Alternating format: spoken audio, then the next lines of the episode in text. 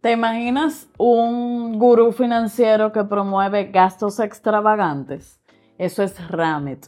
Hace tiempo, en el 2019, conocí su libro que era Te voy a enseñar a ser rico, I will teach you to be rich. Y es justamente parte de lo que me encanta y promuevo en términos de abundancia. Gastar conscientemente y sin freno en las cosas que realmente te hacen feliz y restringirte en aquellas cosas, más que restringirte, controlar aquellas cosas que no aportan tanto a ese plan de vida que tú tienes. Ramit este, tiene ahora su serie, justamente se llama a sí mismo, Te voy a enseñar a ser rico, que está en Netflix. Y esta serie tiene varios puntos eh, específicos. Lo primero es que tiene casos reales y tiene testimonios que ayudan a uno a entender cómo la definición de riqueza es distinta de persona a persona. Eh, quizás es un buen momento para que pienses en cuál sería la tuya, porque desde ahí viene cualquier plan financiero para que nuestras finanzas funcionen. Entonces, eh, lo primero que Ramit invita es a que tú diseñes esa vida de riqueza, que muchas veces eh, alguien te puede juzgar y te vas a comprar unos jeans de 300 dólares cuando con 300 dólares yo me compro 10 pares de jeans.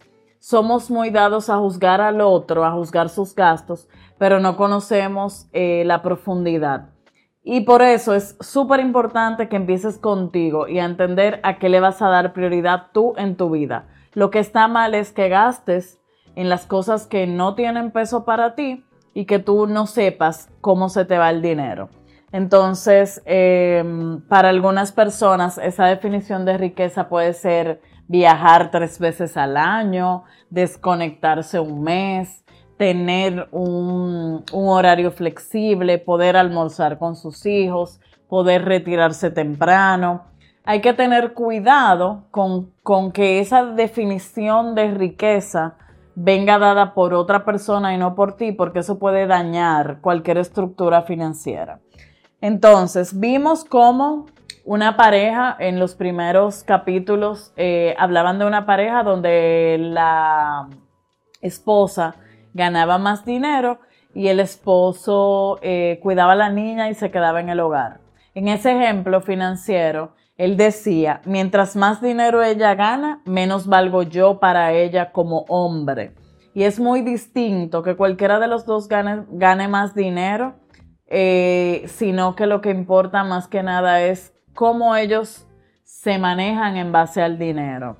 Y eh, en esa parejita se veía que ellos no conversaban con relación al dinero, sino que discutían, que todo el tiempo discutían cada vez que había un tema de financiero y que también habían hecho un acuerdo de que su rol eh, de, pareja iba a ser ese, pero él no recibía ningún dinero en la familia para él poder gastar. Entonces es una, una situación muy en desventaja. El 70% de las parejas discuten y pelean por dinero. Entonces también vimos cómo eh, algunas parejas se escondían del otro o le escondían a, su, compañero eh, que no le gustaba el manejo financiero del otro, como una, una pareja antes de casarse tenía un comportamiento, como también una hija fue que buscó al asesor financiero para que ayudara a su mamá y a la hija le daba vergüenza que ya la mamá había quebrado un negocio cómo a veces le damos importancia a, en ese caso, la señora tenía un seguro para su mascota, pero ella misma no tenía una cuenta de ahorro para emergencia. Y eso pasa muchísimo, más que lo que nos pudiéramos imaginar. Entonces, aprovechando esta serie, yo te invito a que la veas, me comentes qué te pareció, a la gente le ha gustado mucho porque le abre un poquito sus conceptos financieros a que pienses cómo ves tu vida soñada de aquí a 5 o 10 años, a qué cosas estás haciendo hoy para acercarte o alejarte de esa vida soñada y también, más importante, a que crees y trabajes tu plan de gasto consciente.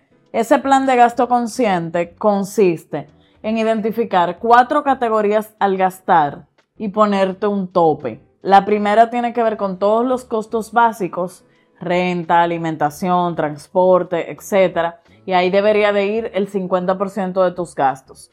Luego, inversiones. Eh, Ramit sugiere mínimo un 10% de tus inversiones al foro 1K o a cualquier fondo indexado o a cualquier tema de inversión. Metas de ahorro de un 5 a un 10% y en esas metas de ahorro incluir vacaciones, regalos, eventos, eh, inicial para un hogar, etcétera, etcétera, fondo de emergencia. Y por último, de un 20 a un 35% dinero para gastar sin culpa, es decir, entretenimiento, compras, diversión.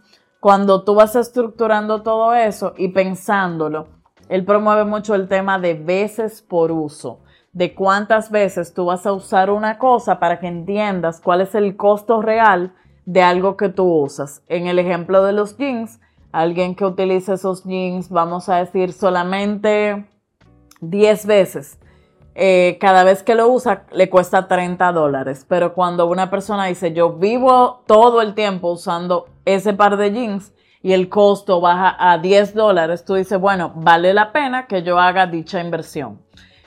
Espero que esta serie te guste y que te ayude a tener un concepto distinto y quizás vanguardista del dinero. Va mucho conmigo y es eh, entender justamente eso, que uno puede rediseñar su vida para aprovecharla y disfrutarla al máximo. Seguimos avanzando y recuérdate suscribirte a mi canal.